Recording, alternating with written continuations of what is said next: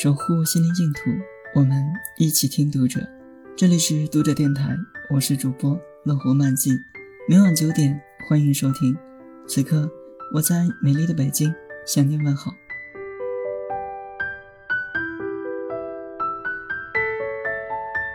我跟小朋友告告读《柳林风声》，读到鼹鼠和水鼠哥俩出门遭遇暴风雪，在冰天雪地里迷了路，眼前一片白茫茫。不知该往何处去，顿时心生戚戚。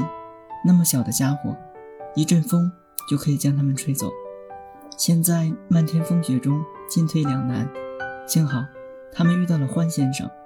正是这位欢先生打开了门，让我看到了一处迷人的地方。那是一个幽深安静的洞穴。进门后，欢先生举着灯，领着他们俩不紧不慢地穿过又长又暗的走廊地道。推开一扇厚重舒适的橡木门，进了一间温暖如春的大厨房。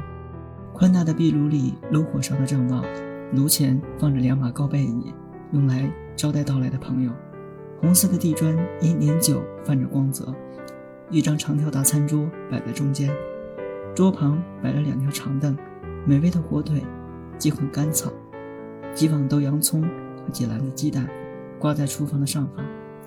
想想洞外风雪交加，路人饥寒交迫，而此时此刻，在欢先生的家里，热气腾腾，有炉火，有食物，还有远道而来的朋友。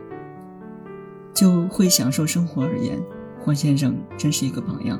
不仅找到了这么好的地方，还把它打理得如此舒适，粮食储备够了，炉火时刻不熄，真适合闭起门来安心过冬。冬天不出门是欢先生的生存规律，也是一种生活哲学。像曾国藩说过的：“未来不迎，当时不杂。”还没来的事情不必忧虑，专注当下更为重要。当你知道欢先生清理出这么一间温暖的大厨房时，就知道他的生活是怎样的怡然自得，又顺守自然秩序。我从乡下来到城市，有时感觉迷了路，慌了神，硬着头皮往前走。幸有师长指路，走着走着就走到了现在。回头看看走过的路，似乎又是对的。原来迷路也不容易，失掉生活方向的人才会迷路。莫泊桑在短篇小说《一生》中讲：生活不可能像你想象的那么好，但也不会像你想象的那么糟。我觉得人的脆弱和坚强都超乎自己的想象。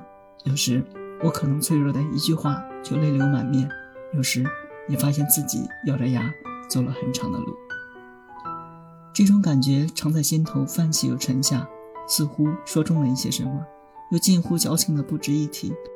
不可否认，我很想走进欢先生的大厨房，在壁炉旁烤火，看柴火烧得旺旺的，在餐桌上吃火腿，听鼹鼠说蛤蟆让人啼笑皆非的遭遇，听小刺猬讲下雪天被妈妈赶去上学，结果迷路的故事。等待问候的欢先生睡醒，和他一起抽抽烟、喝喝茶，谈谈冬外的夜晚和纷飞的大雪。